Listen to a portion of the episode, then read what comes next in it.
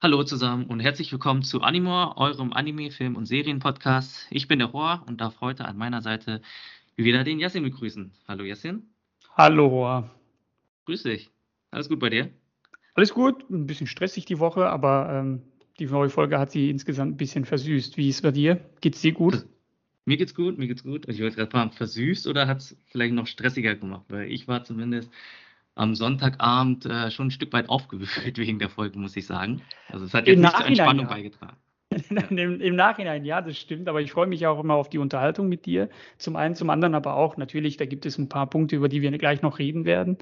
Ähm, natürlich ist es immer gut, eine neue Folge zu haben. Die Geschichte geht weiter, macht sie nicht unbedingt klarer oder alles, alles noch einfacher zu verstehen, aber äh, bin gespannt, was du über die Folge denkst. Deswegen kann ich fast schon gar nicht abwarten, äh, einzusteigen, zu reden. Aber wie hast du die Folge heute, äh, nicht die heutige, aber die letzte Folge empfunden?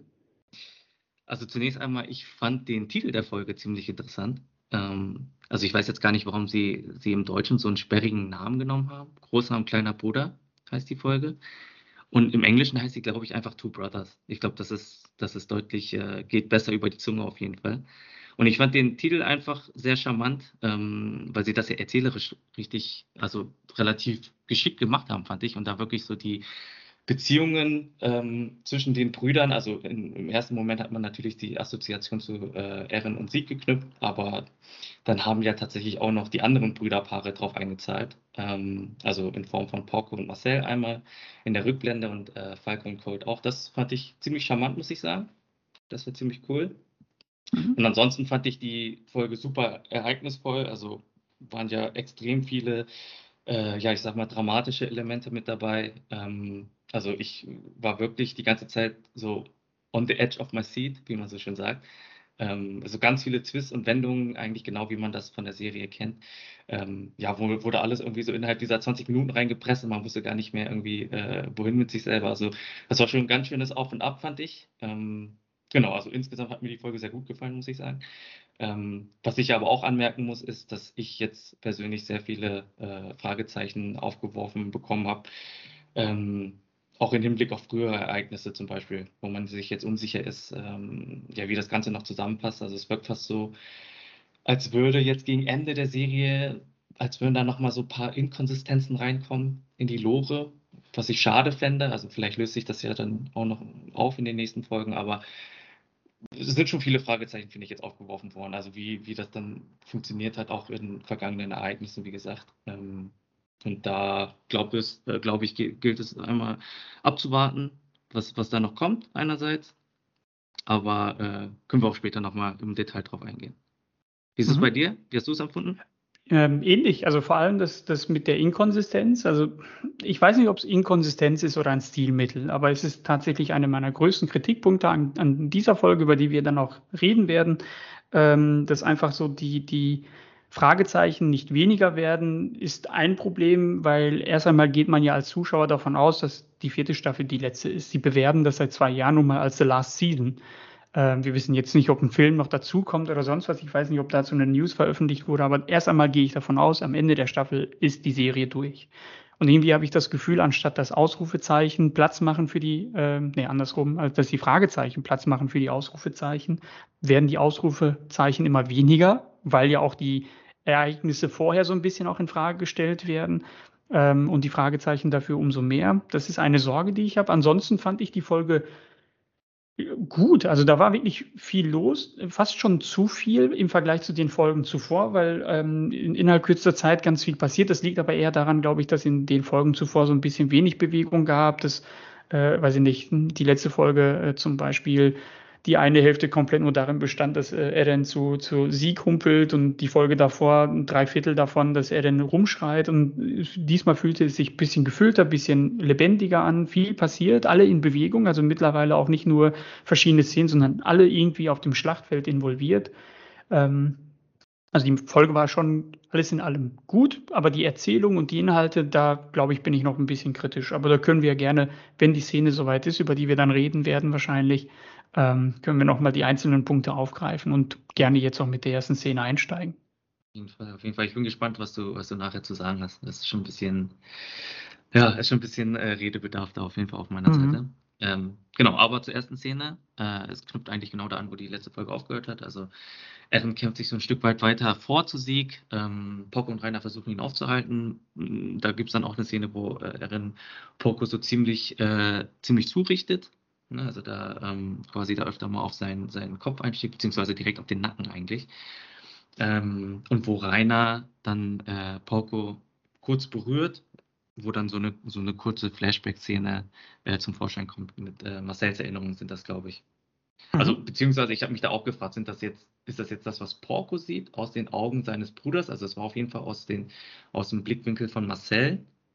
Oder ist das jetzt eine Erinnerung, die, die Rainer sieht? Weil im Grunde haben die Erinnerungen ja beide irgendwie. Rainer hat, hat es ja hautnah miterlebt, ähm, den Moment. Und Porco hat ja quasi den Titan von seinem Bruder, also hat den die Erinnerung eigentlich auch in sich drin. Hat sie wahrscheinlich mhm. dann davor noch nicht abgerufen, so verstehe ich das zumindest. Aber ähm, ja, ist dann einmal kurz aufgetaucht. Zumindest hat er für sich dann neue Erkenntnisse gezogen, die er so, glaube ich, davon nicht hatte.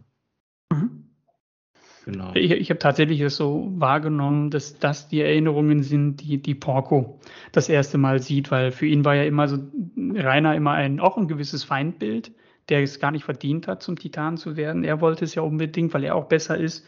Dann sieht er das und das erste Mal erkennt er so ein bisschen auch die Erklärung dahinter, warum er es dann am Ende nicht geworden ist. Und das hat nichts damit zu tun, dass Rainer sich reingemogelt hat, sondern sein eigener Bruder ihn dazu irgendwie gebracht hat, ähm, dass, dass er dann irgendwie in der Bewertung äh, hinter Rainer ist. Ähm, und irgendwie so eine, so eine Versöhnung auch passiert, äh, würde ich an, an der Stelle sagen. Äh, und natürlich die erste Szene, was mit dem Folgentitel äh, zwei Brüder so einhergeht. Ähm, und das ist etwas, vielleicht allgemein gesprochen, ähm, was, glaube ich, häufiger mal passiert ist bei Attack on Titan, dass die Folgennamen ähm, meistens nicht nur für eine bestimmte Sache stehen, sondern für mehrere Dinge. Und das ist ja auch in dieser Folge heute so. Also wir sind bestimmt alle davon ausgegangen, ja, wir reden heute dann über äh, Eren und Sieg, ist aber auch nicht der Fall, sondern auch über Porco und Marcel muss man reden auch über gleich ein anderes Bruderpaar, äh, was dann gleich auch den Auftritt hat. Aber ja, so, so ähnlich aber auch ähm, habe ich es wahrgenommen. Ist dann natürlich komisch, dass die Erinnerung genau dann auftaucht, wenn Rainer ihn berührt. Also, weil das hat ja eigentlich nichts mit Rainer zu tun. Die Erinnerung selber hat er ja eigentlich durch den Titan, den er in sich trägt, hat er die ja sowieso. Er hat sie wahrscheinlich davor nicht gesehen, aber deswegen hat mich das ein bisschen verwirrt. Also, ist das jetzt etwas, was Rainer auch sieht oder wie kann ich das zuordnen? Aber sehe ich letztendlich ganz ähnlich wie du. Also es wird eine Erinnerung sein, die, die Porco zum ersten Mal gesehen hat durch die Augen seines Bruders. Hm. Ich weiß nicht, was Reiners Berührung damit dann genau irgendwie, äh, ja, was, wie das da einzahlt, aber ähm, ja, vielleicht auch einfach quasi, um, um zu verdeutlichen, dass das halt eine, eine Erinnerung war, die stark an Rainer geknüpft war zumindest. Und deswegen ist sie da direkt mhm. äh, oder zu dem Zeitpunkt dann ausgerechnet zum Vorschein gekommen. Jo. Genau. Äh, dann zu dem nächsten Brüderpaar, wie du schon angeteasert hast. Ähm, dann sind wir eigentlich direkt da, wo Sieg zum Schrei ansetzt und ähm, Cold und Falco auftauchen und ihn dann Cold bittet, äh, Gnade für Falco walten zu lassen. Was mir davor noch aufgefallen ist, stimmt, das wollte ich auch noch sagen, ähm, als Sieg zum Schrei ansetzt, da sagt Erin auch nochmal kurz Warte. Genau. Hattest du das auch gesehen? Ja. Genau, was bevor dann überhaupt Colt und Falco aufgetaucht sind, dachte ich dann auch, okay, was denn jetzt? Ne? Also möchtest du es oder möchtest du es nicht? Einerseits hat er halt diese ganze Intrige irgendwie mitgeschürt, äh, mit, mit ähm, dem Wein, äh, quasi, aber andererseits ähm, ja, scheint es so zu sein, dass er in so einem kritischen Moment dann doch da irgendwie nochmal die Verbundenheit zu den, ein, zu den alten Kameraden aufblitzt. Ähm, zumindest schien es so, als, als wollte er auch nicht, dass, dass Sieg jetzt schreit, den Schrei einsetzt. Mhm. Ich, ich habe es auch nicht genau verstanden, warum er das tut, ob ähm, möglicherweise sein Plan es war, sie zwar trinken zu lassen, aber Sieg vorher schon ausgeschaltet zu haben, dass das sowieso nicht passieren kann. Ich weiß nicht, was, was sein ursprünglicher Plan war. Ich gehe davon aus, dass der auch irgendwann mal enthüllt wird.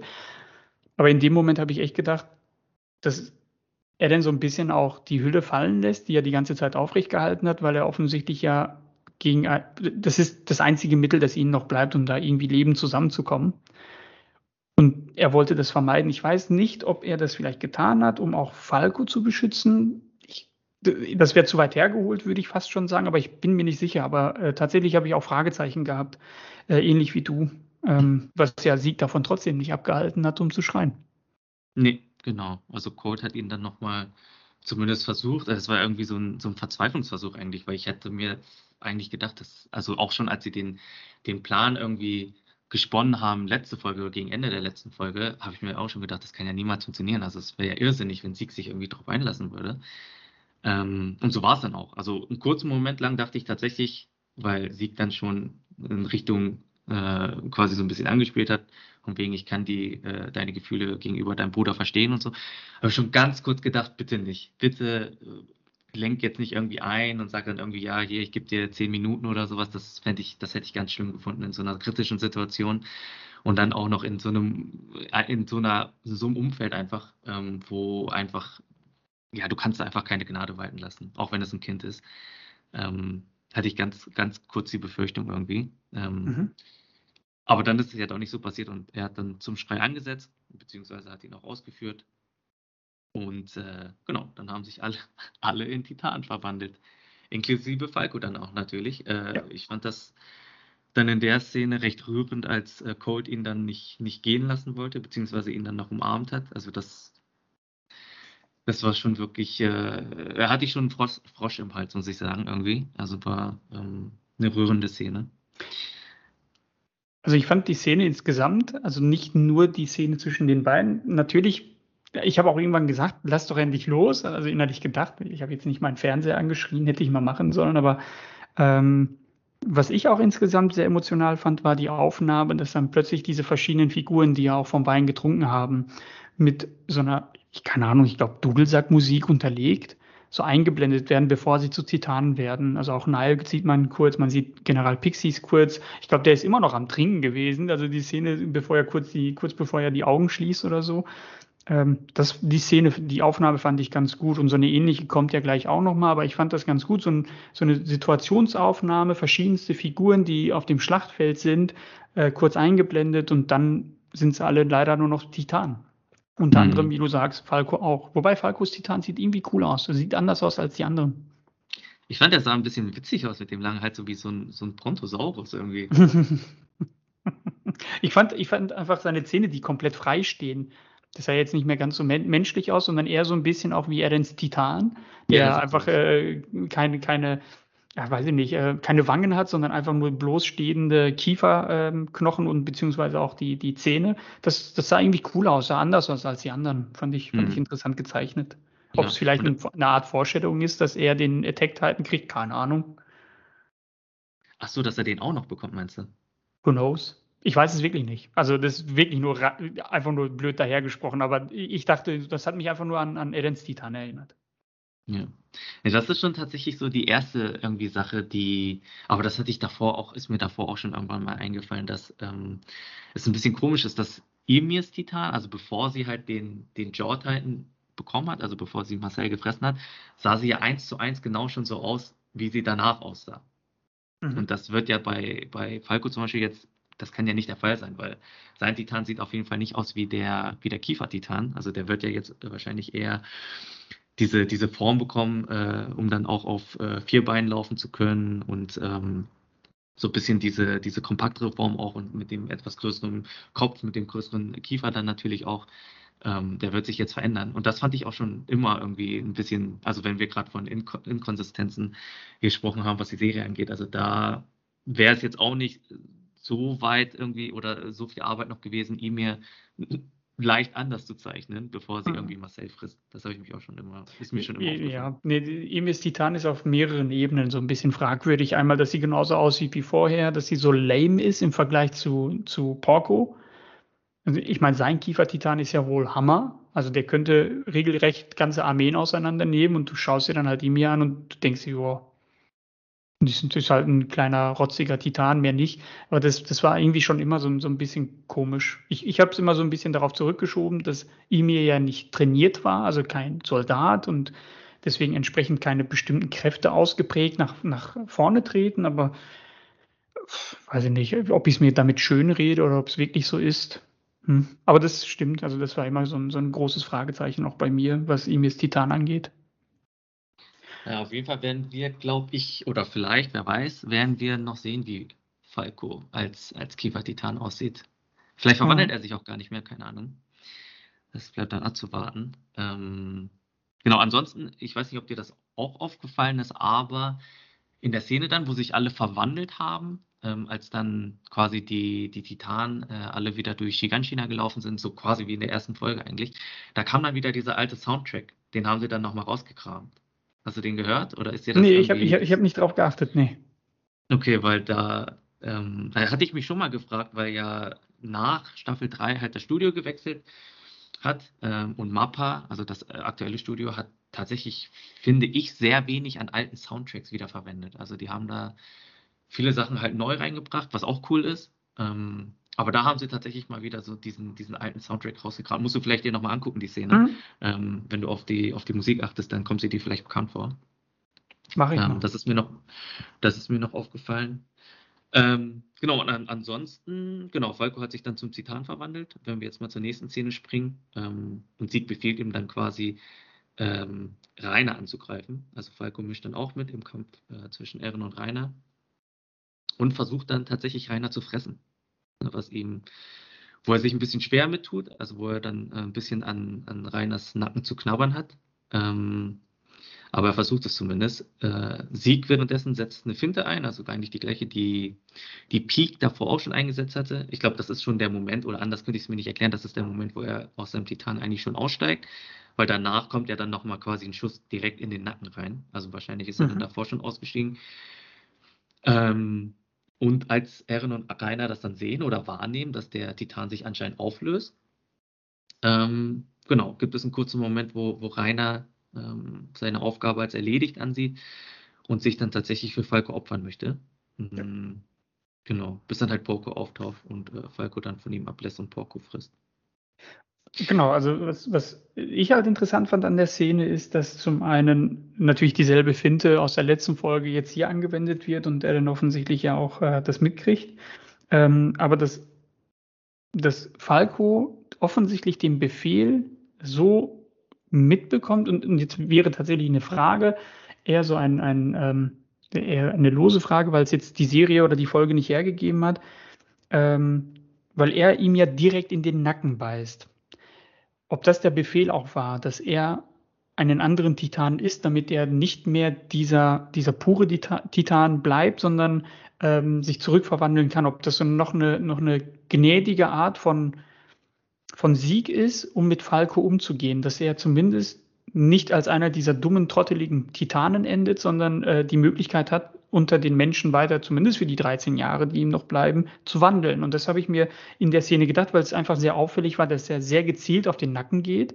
Und Rainer, der natürlich kurz davor war, aufzugeben und zu sagen, jetzt muss ich nur noch mein, ähm, meine, meine Enthärtung auflösen, dann kann er reinbeißen und in dem Moment kommt, wie du sagst, Porco, der sich ja eigentlich dann nur noch anbietet, damit ja, weil er, glaube ich, gesagt hat auch, dass er sich nicht zurückverwandeln oder beziehungsweise sich nicht regenerieren kann. Seine Kräfte sind aufgebraucht und ist ein leichtes Opfer dann natürlich für Falco. Und damit ist es auch um Galliard, Porco, wie auch immer wir ihn nennen wollen, der Kiefertitan Nummer zwei, den wir in dieser Serie kennengelernt haben, ist auch schon wieder dahin. Ganz schön hoher Verschleiß, muss man sagen, was ihn angeht. An, an Kiefertitan, ja. Ja, ganz Das ist schon der dritte jetzt. Ja. Und ja. wir wissen nicht, was mit Falco passiert. Nächste Woche ist er vielleicht auch schon tot. Wer weiß es schon. Ja. Ich fand es aber dann auch nochmal cool zu sehen, wie diese Story, hattest du ja eingangs schon erwähnt, wie die Story von Poco so ein bisschen, wo sich der Kreis geschlossen hat einfach. Ähm, ja. Der hat tatsächlich Rainer am Ende dann nochmal so einen Seitenhieb mitgegeben. Ne? Also, dass er schon immer wusste, dass, dass er besser ist und äh, selbst beim Opfern, ne? quasi, dass, dass er selbst beim Opfern mehr Erfolg hat als Rainer. Ähm, ja, fand ich ganz charmant irgendwie. Und ich fand diesen Shot lustig. Ähm, weiß nicht, ob du es gesehen hast, da wo, wo Sieg sich auflöst und Aaron und Rainer so ein bisschen ungläubig zugucken und, und Falco halt weiter an äh, fröhlich an Rainers äh, Nacken rumknabbert. Das war, das war so ein kurzer Shot, wo sie, wo sie so, wo sie so zu Sieg gucken. Ähm, ja, und Falco knabbert einfach weiter. Ja, der hat ja auch was zu knabbern gehabt. Ja, ja. Was ich halt gut fand oder ganz interessant fand, ist ja, ähm, Porco einfach in seinen letzten Sekunden damit ja auch eine Tat begeht und er sagt ja auch, wenigstens ist mein Tod sinnvoll oder äh, hat zu was genützt. Und damit meint er wahrscheinlich oder höchstwahrscheinlich einfach, dass er Falco damit aus dem puren Titan damit rettet. Ich weiß nicht, warum es unbedingt er sein muss, warum nicht auch Rainer, hat er noch eine Rolle in dieser ganzen Geschichte zu spielen, das wird sich zeigen. Aber schade drum, dass der, äh, dass, dass der, der frisch in dieser Staffel noch einge, eingebundene Charakter schon, schon wieder tot ist. Mhm. Ja, aber das wäre, also ich fände es noch, ich hätte es noch schlimmer gefunden, wenn sie Rainer geopfert hätten. Also ich finde das schon cool, dass er überlebt hat. Findest du? Ja ich, ich, ich hätte es gut gefunden, wenn Rainer sich wirklich bewusst geopfert hätte, um Falco zu retten. Ich hätte dem Ganzen, also ihm hätte es nochmal eine sehr, sehr große Tiefe gegeben. Ähm, aber ich bin auch nicht traurig drum, dass es jetzt der andere war. Also ich bin jetzt nicht völlig ent entrüstet und enttäuscht, aber ich, ich hätte es, glaube ich, beiden gegönnt, dass sie sich irgendwie opfern. So ein Heldentod ist es ja eigentlich, sich opfern, damit ein junger Kerl wie Falco dann einfach auch 13 weitere Jahre mit klarem Verstand möglicherweise hat, anstatt dann einfach durch die Welt zu geistern oder nächsten, äh, nächsten zwei Stunden von den, von den Scouts getötet zu werden, ist ja auch nochmal ein Risiko. Mhm. Ja, ich weiß nicht, ob ich, ob ich, also hast du natürlich recht, das, das wäre halt quasi, also das als Ende von Reiners Geschichte, das wäre auch nicht unpassend gewesen. Ich habe aber irgendwie ein bisschen noch das Gefühl, dass, äh, also ohne irgendwie mehr zu wissen oder irgendwie äh, aus dem Manga was zu wissen oder sowas, aber irgendwie das Gefühl, dass Reiners Reise noch nicht ganz beendet ist. Also mhm. Ja, ich glaube, da es ist einfach so ein, so ein Charakter, der also einerseits natürlich uns schon von Anfang an begleitet hat, aber dann auch immer mehr nach und nach irgendwie eine Bedeutung gewonnen hat. Ähm, also ich bin gespannt. Ich, Rainer ist tatsächlich eine, eines meiner Lieblingscharaktere, muss ich sagen. Deswegen, ähm, ich finde es gut, dass er überlebt hat. Das kann nicht ewig so gehen, sonst haben wir ein Problem. Ja, nee, irgendwann sind sie, glaube ich, alle irgendwie dran. Mhm. Ähm, Genau, und dann äh, quasi zur nächsten Szene einmal, ähm, ja, Rainer, also nach dem Tod von Porco, ähm, dreht Rainer, beziehungsweise Rainer wird wütend einfach ne, und schlägt mhm. dann auf Ehren ein, der dann seine Verhärtungstechnik benutzt, ähm, um Rainer einmal kurz zu täuschen, also ihm einmal quasi festzunageln und dann aus dem Titan aussteigt. Und dann beginnt quasi äh, The Run Richtung Sieg, also er rennt dann Richtung Sieg, mhm. ähm, wird dann auch noch von Conny und Jean unterstützt, also kriegt ein bisschen Rückendeckung, als ihn Rainer dann wieder, wieder angreifen möchte. Und dann schnappt sich Gabi die, die Waffe von Colt. Ähm, ja, und dann passiert etwas ganz Abgefahrenes. Ähm, erstmal, du hattest übrigens recht mit diesem äh, Anti-Titan-Gewehr. Mhm. Büchse. Auf, auf Deutsch haben sie übersetzt ich mit Anti-Titan-Büchse. Äh, ich, ich weiß nicht, warum das Büchse heißt. Oder, ne, also es ist auf jeden Fall eine Waffe gegen Titan wohl. Mhm. Ähm, ja, also, also quasi, weil für mich sah es tatsächlich aus wie, wie ein normales Gewehr, aber jetzt, wo sie natürlich äh, ihm den ganzen Kopf damit abgeschossen hat, das kann kein normales Gewehr sein. Nee, nee, das war auch schon letztes Mal so, dass er sein normales Gewehr auch hatte. Also das ist auch das Gewehr gewesen, das Gabi in der letzten Folge gepackt hat, damit er Nile nicht erschießt. Aber er hatte noch dieses lange Rohr dabei. Das ist wie so ein wirklich ganz, ganz lange Sniperwaffe, so wie du sie wahrscheinlich bei The Expendables in, ich glaube, Teil 2 oder so auch gesehen hast. Wirklich unglaublich lang. Ähm, und das hatte, das hatte sie ja drauf angespielt. Ich hatte nochmal geguckt, nochmal in der alten Folge und ja, äh, da hatten sie es sogar namentlich, ich hatte, ich hatte es in der letzten Folge, als wir es darüber geredet, oder darüber geredet hatten, nicht mehr parat gehabt, aber die haben es sogar in der letzten Folge schon Anti-Titanenbüchse oder so genannt. Ähm, oder eine Anti-Titanenwaffe. Ich meine, auch das wird ja auch, die Szene wird ja auch kurz geforeshadowed, indem ähm, ich glaube, Mali ähm, Soldaten kurz gezeigt werden, holt schnell die Anti-Titanenbüchse oder so oder Anti-Titanenwaffe. Ja. Und kurze Sekunden später äh, schießt sie dann. Ha, ich will es ich will's nicht mal aussprechen. ich will es nicht mal aussprechen. Ja, wie, wie, wie war deine Reaktion darauf? Also bei äh, mir wirklich, ich, äh, mit offenem Mund saß ich da. Mit offenem Mund. Das ist genau dieselbe Reaktion gewesen, die ich gezeigt habe, als ich in der ersten, also in der ersten Folge jetzt der, der zweiten Hälfte als ähm, das Bild mit für mich persönlich augenscheinlichem toten Levi eröffnet hat und ich dachte, fuck, der ist tot. Mhm. Und jetzt genau dasselbe gedacht, fuck, das macht jetzt, das machen die jetzt nicht wirklich. Und genau das dasselbe hatte ich bei Levi auch gedacht. Das ist halt genau das Ding, bei Attack on Titan weißt du halt wirklich nie. Ne? Also die haben so ein bisschen den, den Jon Snow gemacht. Ähm, ja. Also quasi so, selbst wenn sie den Hauptcharakter irgendwie umbringen und jetzt ist es ja, also wir sind ja auch recht fortgeschritten jetzt in der Story, also das hätte ich mir auch vorstellen können. Das hätte ich mir auch vorstellen können. Deswegen, dadurch, dass du nie weißt, und ich dachte wirklich im ersten Moment, also es war wirklich wie in so einer Schockstarre, dachte ich, das kann ja nicht sein. Also das, das äh, haben sie jetzt nicht wirklich gemacht. Ähm, und dann, und vor allem dachte ich dann auch, dass die Folge zu Ende ist, weil das ist auch nochmal ganz crazy, dadurch, dass so viel passiert und bei Attack on ja. Titan oder gerade bei äh, diesen, ich hatte es schon mal erwähnt, bei diesen kurzen Anime-Folgen, ich verliere da irgendwie komplett das Zeitgefühl und das waren gerade mal zehn Minuten oder wir waren bei ja. der Hälfte. Ich dachte, die Folge ist vorbei jetzt. Ja, da kam ja diese Einblendung, die sie in der, immer in der Pause oder in der Mitte haben, dass da so, so, so ein Bild eingeblendet wird mit ein paar Infos zu Titan oder sowas und dann kam das erst und dann habe ich erst gemerkt, ey, das ist noch nicht mal die Hälfte von der, ja. von der Serie, das waren die ersten zehn Minuten, ich glaube zwölf Minuten folgten dann noch darauf, das heißt, so viel ist passiert und ich hätte wirklich gedacht, das ist das Ende. Also ja, es fühlte Hammer, sich oder? in dem Moment auch so an. Ja, das weil das ja auch, das wäre natürlich ein ganz typischer Cliffhanger von ihnen gewesen. Ja. Von den Machern gewesen. Also das wäre auch ganz schlimm gewesen, wenn mit dem Cliffhanger dann wirklich bis zur nächsten Woche zu warten. Ähm, ja, das wäre auch was gewesen. Kann man den blöden Witz machen? You spin my head right round, right round. also sein Kopf dreht sich ja. Ich habe keine Ahnung, warum sein Kopf sich die ganze Zeit dreht, aber das sieht richtig witzig aus. Auf der einen Seite, auf der anderen Seite die Szene, dieses, äh, die Szene, die dazu führt, zu sehen, was mit ihm dann passiert ist. Also nach diesem mittleren äh, Bild, was eingeblendet wird und dann ging es ja weiter. Dann gab es ja diese, diese Slow Motion. Ähm, Szene, wo, wo mhm. aus verschiedensten Perspektiven die ganzen einzelnen Charaktere, Figuren wirklich in sehr, sehr kurzer Zeit einmal gezeigt werden und die, die Kamera einmal durch die äh, Flure, Hallen oder wie auch immer von Shiganshina fliegt. Erstmal kann man nicht ganz so viel damit anfangen, aber man merkt später, worauf das, glaube ich, hinzielt. Und zwar sehen wir am Ende ja nur, dass, dass Sieg Edens Kopf in der Hand hält. Ja. Und offensichtlich ja mit ihm connected in irgendeiner Art und Weise. Ach so, Moment. Vorher passiert noch was anderes, ne? Vor, vorher passiert noch eine andere Szene. Ähm, Stimmt. Und zwar sind die, ist es ja dieser, diese Rückblende nach Liberia. Ja, genau. Wo so, die habe ich völlig sich, ignoriert.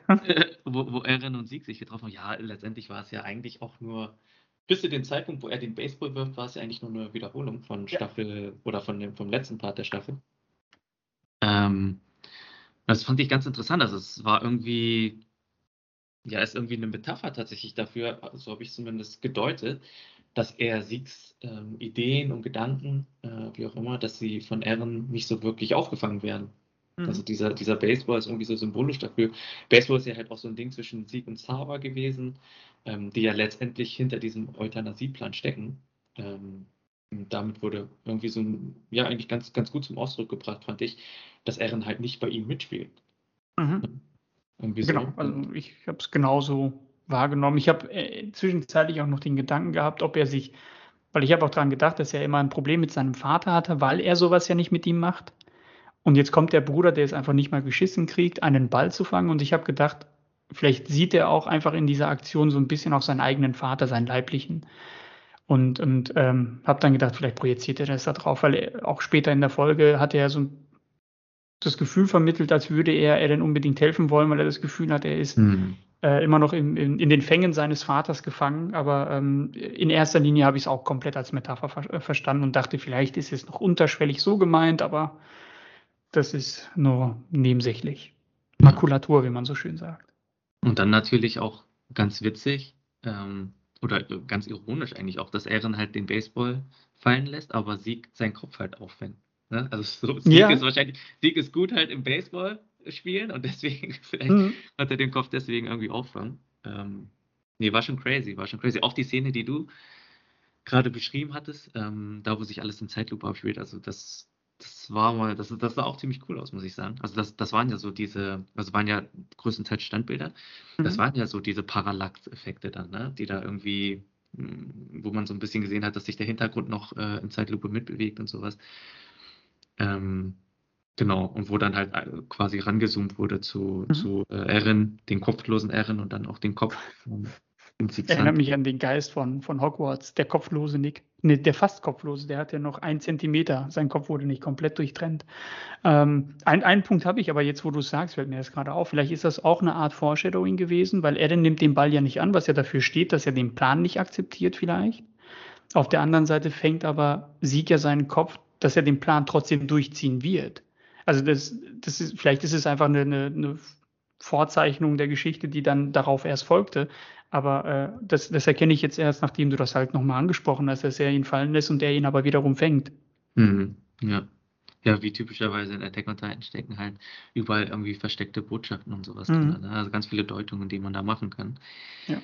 Ähm, genau, und er, er fängt halt, wie gesagt, den Kopf. Ähm, und damit berührt er ja Eren sozusagen. Und dann ja, wird quasi wird eine Sequenz eingeleitet. Also das ist ja dann dieser Zusammenschnitt, also fast schon wie, wie eine Collage, wie so eine Traumsequenz eigentlich, ähm, die dann überleitet dann quasi äh, zur Koordinate, beziehungsweise zu dieser anderen Raumzeit. Und während dieser, dieser Traumsequenz, ähm, da sieht man verschiedene Sachen. Ich weiß nicht, ob, ob das irgendwie Erens Erinnerungen sind. Also ich dachte zuerst, dass es, weil man auch dieses grüne Auge sieht von Ehren, das ist so ein bisschen dieses, ähm, ja, das, das Leben äh, zieht nochmal an einem vorbei, so nach dem Motto. Ähm, aber da waren, glaube ich, auch so viele Sachen, die ich nicht so richtig deuten konnte. Also ich habe es mir dann, ich habe die Folge dann ein zweites Mal geguckt und mir das dann nochmal, ähm, also auf Pause gedrückt jeweils und mir das dann nochmal äh, einzeln angeguckt. Und da waren auch irgendwelche Sachen, die, die man irgendwie nicht deuten konnte, beziehungsweise auch Personen, die ich noch nie zuvor gesehen hatte irgendwie.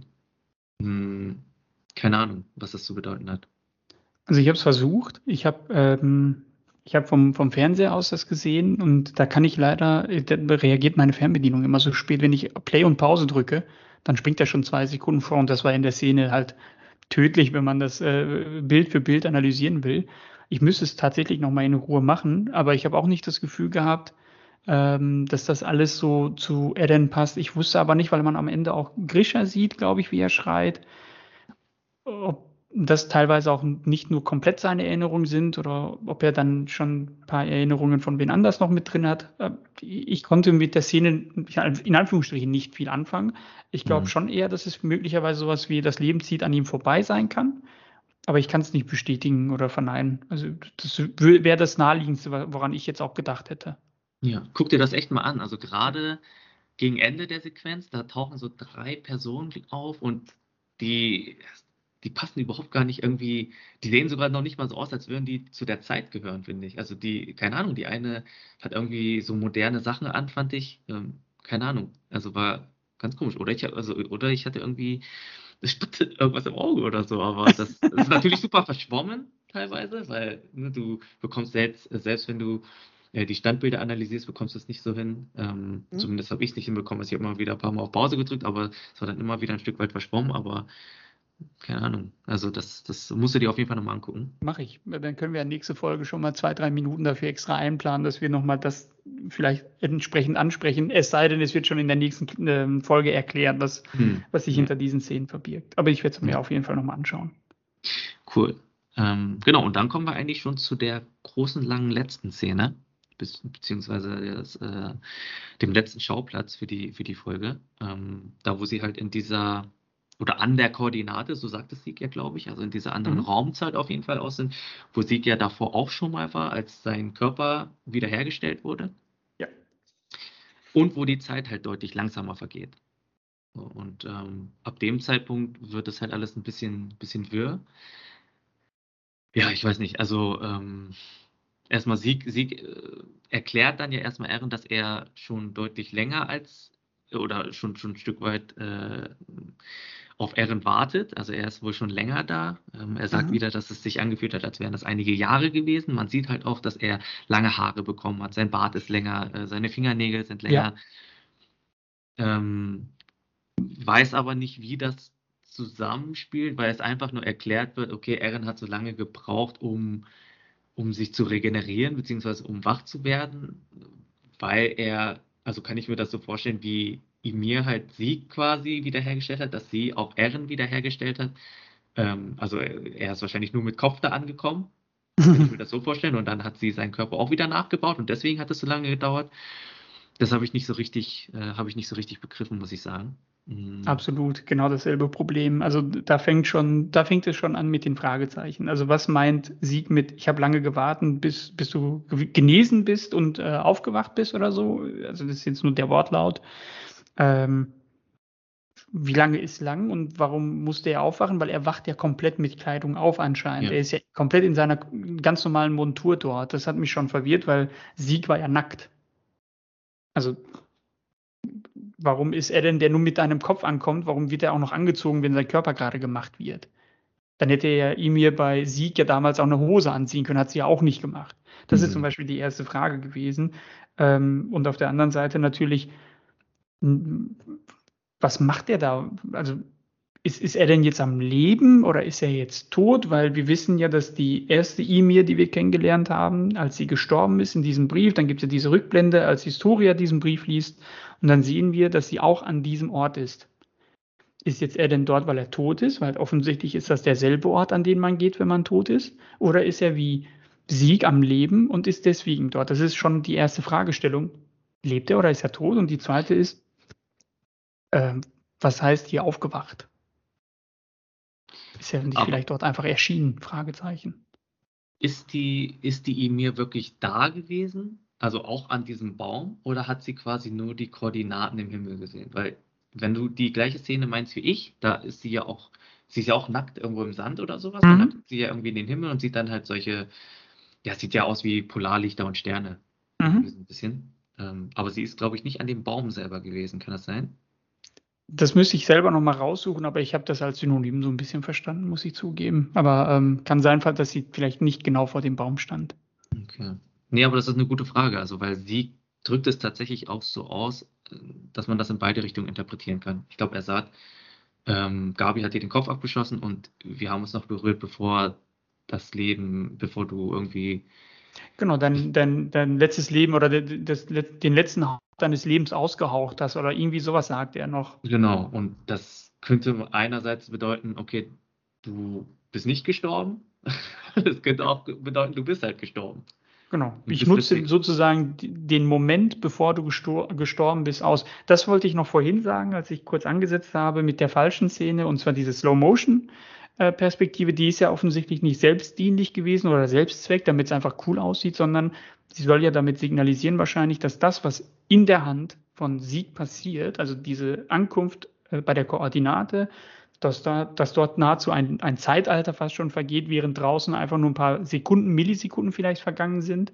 Ähm, darauf sollte es offensichtlich ja anspielen. Aber so viele Fragezeichen, die danach noch kommen, das, pff. Also ich war dezent überfordert. Tatsächlich, tatsächlich ein guter Gedanke. Also sobald diese diese Sequenz oder sobald sie da wieder draußen sind, dann wird es wahrscheinlich direkt in der Sekunde wieder anknüpfen, wo Sieg den Kopf berührt hat. Also genau. was dann auch immer passiert. Aber das ist tatsächlich ein guter Gedanke, ja. Ähm, nee, gut, und dann äh, unterhalten sich Ehren und Sieg. Dann kommt es ja so ein bisschen zu einem Hin und Her. Also Ehren bringt erstmal seine wahren Intentionen zum Vorschein, gibt halt zu erkennen, dass er Sieg eigentlich nur was vorgegaukelt hat. Und Sieg wiederum hat Ehren auch nur getestet. Ähm, beschreibt dann ja, dass er nicht der Ideologie des ersten Königs unterliegt ähm, und äh, auch diesen Schwur nicht zu kämpfen außer Kraft setzen konnte. Und ja, das sind halt schon die nächsten Fragezeichen, wie das dann jetzt irgendwie alles funktioniert. Also wie kann ich mir das vorstellen? Warum hat das keiner davor irgendwie gemacht? Also diejenigen, die davor, also königlichen Blutes waren und den Urtitan hatten, die dann ja auch äh, an der Koordinate waren, die hätten das ja vielleicht auch irgendwie hinbekommen, hätten sie gewollt. Da kann ich mir das jetzt so vorstellen, dass, dass Sieg den Willen hatte, weil er das nicht, weil er das, also quasi das nicht eingetrichtert bekommen hat, dass, äh, dass, dass, dass Frieden herrschen soll oder dass äh, er nicht kämpfen soll oder ich weiß auch nicht genau. Also da, ja. Also kurz, kurz noch was, was ich äh, vorher noch interessant fand. Ähm, sie erzählt ja, dass Emir dort die ganze Zeit ist und alleine. Und äh, Ellen rezitiert das, dass, dass sie die ganze Zeit da allein, also so, als hätte er fast schon Mitleid mit ihr. Das fand ich halt interessant, auch passend für die Figur von Ellen, die vorher halt die ganze Zeit eine, eine Schauspielerei betrieben aber, da, aber gleich sich ja offenbaren wird. Also in der Szene wird, hat er sich, glaube ich, noch nicht offenbart gehabt. Ähm, hat dann fast schon wieder Mitleid mit dieser Person, wahrscheinlich, weil er sich auch ein bisschen in der Rolle wieder sieht, dass er die ganze Zeit hinter den Mauern alleine war und nicht raus konnte, dass sie als Volk alleine waren und ähm, ausgegrenzt waren. Ja, auch die Frage bezüglich ähm, dem, dem Schwur, niemals zu kämpfen, wenn das so einfach war. Vor allem die Aussagen, und das jetzt kommen wir zu dem Punkt eigentlich, der mich am meisten stört. Diese Fragezeichen, die immer mehr werden, die werfen einfach Dinge, die sie vier Staffeln, viereinhalb Staffeln lang aufgebaut haben, werfen die einfach von jetzt auf gleich über den Haufen. Natürlich kann man sich das irgendwie erklären. Man kann sich das irgendwie erklären und sagen, das ist das erste Mal, dass ein Titan, der kein königliches Blut hat, den Urtitan hat und jetzt kommt das königliche Blut von außen da rein. Aber das ist dann halt ein bisschen hergeholt, habe ich das Gefühl. Fast schon, fast schon aus der Nase gezogen und, und wenn nicht von woanders. Ähm, das ist zum Beispiel etwas gewesen, was mich, was mich stört, weil es so wirkt, als würde man so ein bisschen die Geschichte in irgendwas reinzwängen, in so ein Korsett, damit es irgendwie weitergeht, damit es einen Plot-Twist gibt. Also Plot-Twist nur um einen Plot-Twist zu haben, nicht gut durch die Geschichte erklärt, zumindest fühlte es sich für mich so an. Und auf der anderen Seite ähm, die Aussage, die mich halt mit am meisten gestört hat, Emir sei eine willenlose Sklavin, die alle Menschen königlichen Blutes als ihre Gebieter ansieht. Hä? Ich dachte, das ist genau anders. Dass, dass sie die, die Erschafferin von allem ist und entsprechend über allem steht. Nein, jetzt sind es plötzlich die Leute mit königlichem Blut, die über allem stehen. Ich, ich, ich verstehe die gesamte Geschichte zwar bis hierhin, aber jetzt gerade habe ich einfach ein riesen Loch im Kopf und komme nicht weiter.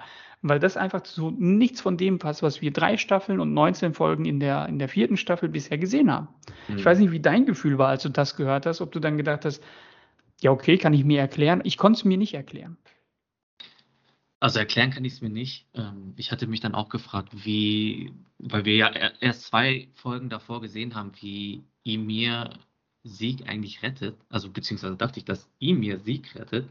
Jetzt kann ich mir zum Beispiel nicht mehr erklären, wie Sieg überhaupt in den Titan gekommen ist. Oder, also er sagt es ja auch so, dass er nicht genau weiß, was, was abgegangen ist, also nachdem er dann aus dem Titan wieder rausplumpst.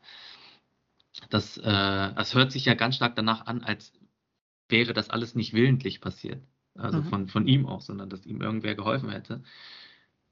Deswegen, ja, es ist, es ist natürlich schon ein bisschen bisschen schwierig, das dann irgendwie dann noch zu deuten. Also kann ich mir das dann so vorstellen, dass Emir quasi nicht komplett willenlos ist, aber zumindest treu untergeben den Leuten mit königlichem Blut und deswegen halt Sieg von sich aus gerettet hat. Das ist die einzige Möglichkeit, irgendwie das, das noch zu deuten. Und ich finde halt so, solange das irgendwie ähm, nicht, solange es nicht irgendwie dazu kommt, dass es, dass es jetzt komplett äh, alles über den Haufen geworfen wird, beziehungsweise jetzt komplett riesengroße Inkonsistenzen reinkommen, dass ja halt quasi eine willenlose Sklavin ist, dann ist es für mich okay, dann kann ich es dann kann ich akzeptieren. Es, äh, ich ich habe es generell für mich erstmal so verortet, dass, dass dieses ganze, wie du, wie du auch sagst, ne, das ist das erste Mal, dass überhaupt das passiert in der ganzen 2000-jährigen Geschichte und dass dass das Ganze halt einfach äh, etwas ist, wo davor keiner so richtig wusste, okay, was passiert jetzt genau und wie funktioniert das Ganze dann. Also selbst Armin ist ja einfach irgendwie davon ausgegangen,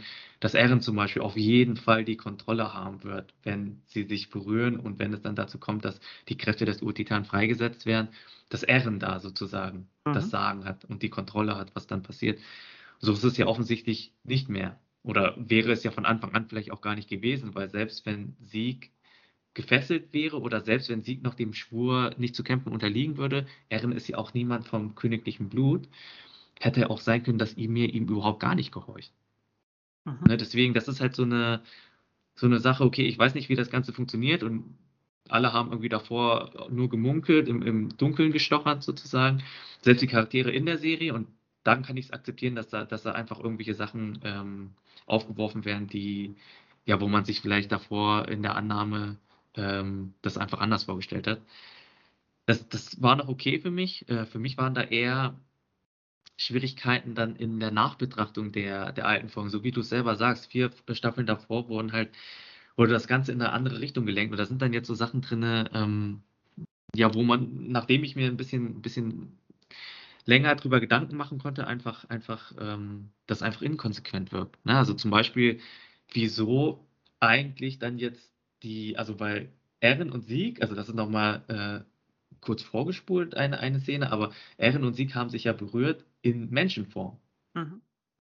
Also warum? Weil der ur ursprüngliche Gedanke war ja, dass Erin Historia nicht benutzen wollte, um die Kräfte des Urtitan freizusetzen, weil Historia sich ja hätte in einen Titan verwandeln müssen. Also Eren mhm. hatte ja die Kräfte einmal eingesetzt, indem er halt quasi äh, Dinah berührt hatte in Titanform. Komischerweise ist er in dieser, in dieser Lage nicht zur Koordinate gelangt. Also er konnte die, die Kräfte einfach so einsetzen, ohne irgendwie diesen, in diese andere Raumzeit zu wechseln. Das war schon mal komisch. Dann, wie gesagt, das mit Historia, das verstehe ich jetzt nicht mehr genau, weil Eren und Historia haben sich ja bestimmt irgendwann mal irgendwie berührt. Und da muss doch dann irgendwie, oder wie, oder muss ich mir das so vorstellen, dass Historia oder diejenige Person, egal ob in Titanform oder nicht Titanform, aber sie muss zumindest ein Titan sein. Das könnte ich mir halt so noch erklären. Ja. Aber das, genau das sind halt diese, diese Inkonsistenzen, die ich meine. Also ja. da, ja. Ja, das ist ja, die Historie ist ja nochmal ein ganz anderes Thema, weil sie ist ja noch existent, sie ist ja noch irgendwo da draußen und irgendwas ist ja mit ihrer Rolle, dass sie dann plötzlich den Drang hatte, eine Familie zu gründen, aber da muss ja irgendwas dahinter stecken, weil jetzt wissen wir ja, dass es einen Plan gibt. Es gibt offensichtlich, und ich war ja immer Team Eren und habe immer daran festgeglaubt, dass es irgendwie einen, einen, sinnvollen Plan gibt. Und ich hoffe immer noch, dass es dann noch ein Plan B existiert. Die Frage ist nur, wie sieht der aus? Spielt Historia überhaupt noch eine Rolle? Sie ist ja faktisch immer noch schwanger, soweit ich weiß. Ich habe absolut keine Ahnung, in welche Richtung das geht. Und offensichtlich ist der Urtitan gar nicht so besonders, sondern nur der Schlüssel, um irgendwo hinzukommen. Das heißt, nicht der Träger trifft die Entscheidungen, sondern derjenige, der königlichen Blutes ist, was mhm. dann aber wiederum keinen Sinn macht, wenn wir überlegen, dass er ja die, ähm, die zweite Frau seines Vaters, oder nicht die erste Frau seines Vaters, er haut ja mit der Faust auf, auf ihre Titanenhand und dann kann er offensichtlich den Titan den Befehl erteilen, sie anzugreifen. Aber da nimmt er ja den Befehl an. Also da, beziehungsweise da gibt er ja die, die Befehle und nicht die, die ja, Titanen äh, mit, mit dem königlichen Blut. Ja. Nee, genau. Das verstehe ich dann wiederum auch wieder nicht. Ja. Also, oder es ist halt tatsächlich so, dass Sieg einfach in der Situation, wo sie sich gerade befinden, über Ehren steht, weil er halt königliches Blut hat und weil beide gerade in der Lage sind, in dieser Raumzeit halt frei zu agieren. Das wäre die einzige Erklärung irgendwie, weil, wie du es richtig sagst, ne, und das hat die Frage hat sich mir auch direkt aufgeworfen, Ehren hat die Kräfte schon mal eingesetzt. Ja. Das heißt, es ist nicht unmöglich. Ne, genau, das sind halt irgendwie so die ganzen Fragezeichen gewesen, äh, die dann bei mir im Kopf aufgeploppt sind. Ähm, ja, was dann, was es dann vielleicht dann noch zu erwähnen gibt, ist dann ja, ähm, dass Sieg sagt, du hattest es gerade auch schon erwähnt, dass äh, quasi diese, er wirklich Interesse an Ehren zeigt, also das ist, dass er ihn nicht nur mhm. benutzt, sondern ihn wirklich als kleinen Bruder sieht und auch äh, wirklich eine eine gewisse mm, ja, persönliche Beziehung auch zu ihm hat, ähm, dass er dann auch zum Ausdruck bringt, dass er Ehren retten möchte. Also mhm. dass er ihn nicht irgendwie äh, verstößt oder abstößt jetzt, sondern dass er ihn retten möchte mit der Kraft des Utitan, was auch immer das heißen mag. Ähm, aber es scheint so, oder so verstehe ich das jetzt erstmal, dass er ihn wirklich von Grund auf überzeugen möchte. Also ihn nicht zwingen möchte, irgendwas zu tun, sondern dass er ihn wirklich überzeugen möchte. Und da kommen wir dann in Bereiche, ähm, weil Sieg ja dann auch wieder von Krisha spricht, also der, der schlimmste aller Väter, mhm. ähm, wo es da ganz stark um Ideologien und Weltanschauungen, finde ich, geht, wo, wo es sehr philosophisch wird, finde ich. Also wo es auch Spaß macht, sich da, damit auseinanderzusetzen ähm, und darüber nachzudenken. Ähm, aber wo es, ja, wo man gefühlt nicht zu einem Punkt kommt. Ähm, also um quasi meinen Gedanken vielleicht mal kurz zu fassen, letztendlich ist es ja so, dass dass äh, immer wieder die gleichen Fehler begangen werden. Das hören wir ja bei Attack on Titan öfter und äh, dass sowohl äh, Krishas Vater ihn quasi ähm, indoktrinieren wollte, also, beziehungsweise ihm da irgendeine Ideologie aufzwängen wollte. Krisha das gleiche bei Sieg gemacht hat, also diesen gleichen Fehler, ähm, das bei Eren dann aber gelernt hat, weil bei Eren hat er es nicht mehr gemacht. Bei Eren, ja, hat er, hat er, hat er, ich glaube, er hat ja selber auch bei Eren gesagt gehabt, dass ähm, quasi er ihm äh, erst was erzählt, wenn er irgendwie reif dafür ist, also den Keller zeigt sozusagen, wenn mhm. er reif dafür ist und ihm dann auch irgendwie, es, es hat zumindest nicht so gewirkt, als würde er ihm da irgendwo, irgendwas aufzwängen wollen, sondern dass es, ähm, dass Krischer tatsächlich aus seinen Fehlern gelernt hätte. Aber Sieg ist jetzt wiederum derjenige, der denkt, Krischer hätte Eren seine Ideologie aufge aufgezwängt und möchte ihn jetzt von den Ketten befreien. In Wirklichkeit ist es dann aber dann wiederum so, dass Sieg ihm einen freien Ehren eigentlich, also der eigentlich über eine gewisse Willensfreiheit dann verfügt, ihm seine Ideologie wieder aufzwängen möchte. Also ein bisschen ja. kompliziert irgendwie, aber. Ja, er spricht ihm so ein bisschen auch die Mündigkeit ab. Also als hätte er nicht die Fähigkeit, selbst sich Gedanken zu machen und selbst zu entscheiden oder dass er diese Entscheidung auch selbst gefällt hat, äh, spricht er ihm komplett ab. Wobei man sagen muss, dass er wahrscheinlich mit am wenigsten beeinflusst ist, weil er ja immer wieder diesen, diesen Drang auch hatte, persönlich, also Eren, äh, anders als, als ähm, Sieg, der einmal beide Ideologien, sowohl die linke als auch die rechte Seite, also mit links meine ich einmal, ist eigentlich gar nicht eher politisch gemeint, sondern einmal hat er seinen Vater und einmal die Großeltern gehabt, dann ist er bei Mali in der Armee, hat aber trotzdem im Hinterkopf gewisse Dinge, die er wahrscheinlich auch mit dem, äh, mit seinem äh, ja, nicht biologischen Vater, den er zumindest so wahrnimmt, mit Xaver, hat er äh, die ein oder andere Ideologie ja trotzdem sich angeeignet und das das ist tatsächlich, wie du sagst, also der eine zwingt dem anderen trotzdem wieder eine Ideologie auf. Und wo wir da rauskommen, weiß ich nicht. Also ich weiß noch nicht mal, für wen ich bin, muss ich zugeben. Weil im Endeffekt sind die ja beide nicht unbedingt geil. Also beide haben ja irgendwie das Verlangen, das unbedingt anders zu machen. Wird sich zeigen. Also ich, ich bin nach dieser Folge ein bisschen pisst wegen dieser Entwicklung ähm, weil es mir ein bisschen zu, zu lame war, die Erklärung, wie das passiert. Ja, ich war hier ein bisschen länger und ich habe jetzt irgendwie die, die Macht des Titanen, des Urtitanen habe ich mir angeeignet. Er hat ja gesagt, ich habe mir die Macht des Urtitanen angeeignet. Wie das funktioniert, weiß ich ja immer noch nicht, weil eigentlich ist der Urtitan ja immer noch Eren. Wie kannst du es schaffen, dass du halt da bist? Und das ist nur ein Augenblick. Die ganzen Könige vor ihm, die das Blut haben und den Urtitan besessen haben, die hätten das ja genauso machen können. Und wenn es so einfach war, fehlt dann wieder eine, eine, wichtige Erklärung, die wir noch nicht kennen. Also vielleicht ist das im Manga besser beschrieben, aber jetzt zumindest in der Serie fühle ich mich ein bisschen hängen gelassen. Da fehlt mir ein bisschen der Kontext, äh, dass das alles Sinn ergeben soll. Und alles in allem hoffe ich auf die nächste Folge, die hoffentlich ein bisschen Erklärungen mit sich bringt. Ja, denke ich mal auch. Also ich denke wirklich, dass die nächste Folge, vielleicht auch noch die nächste, äh, die übernächste, ja wirklich dann wieder solche Folgen werden, wo auch super viel, viel Inhalt dann wieder kommen wird, super viel mhm. äh, von der Vergangenheit aufgegriffen wird. Ähm, ich habe ich hab diese, diese äh, kurze Szene mit der Preview habe ich nicht gesehen, aber ich gehe davon aus, wenn er sagt, ich will dich retten, dass er ihn irgendwie versucht, jetzt in der, in der nächsten Folge intensiv zu über, überreden. Ich weiß nicht, ob er äh, seine Erinnerungen mit ihm teilt, ob er irgendwas anderes teilt was auch immer es wird, ich habe so ein bisschen das Gefühl, dass, dass die nächsten Folgen eher so in Richtung äh, Rückblende oder sowas gehen können. Ja, ja. Ich glaube, da werden in den nächsten Folgen müssen wir da wahrscheinlich an der einen oder anderen Stelle nochmal ordentlich Gehirnschmalz reinstecken. Weil oh ja. glaube ich, das, das, wird langsam echt komplex. Und es gibt ja auch diese diversen, ähm, ja, ich sage das lieber nicht, das könnte vielleicht ein Spoiler sein. Deswegen, äh, ich behalte es mal lieber für mich. Und dann sprechen wir zur gegebenen Zeit darüber. Machen wir. Das ist okay. doch ein sehr guter Abschlusssatz für heute. Ja. Und wir hören uns dann spätestens nächste Woche. Nicht, dass wir uns in der, Wo in der Woche nicht sonst wie irgendwie sprechen würden, aber zu dem Thema Attack on Titan, weil wir bis dahin immer Stillschweigen vereinbaren und sonst nicht großartig drüber reden, freue ich mich auf nächste Woche. Ebenso. Und äh, genau, wir hören uns dann beim nächsten Mal. Genau, und den Zuhörerinnen und Zuhörern danke, dass ihr dabei wart, dass ihr eingeschaltet habt gerne natürlich uns auf den verschiedensten sozialen Medien folgen. Freuen wir uns drüber. Und ja, macht's gut, bleibt gesund.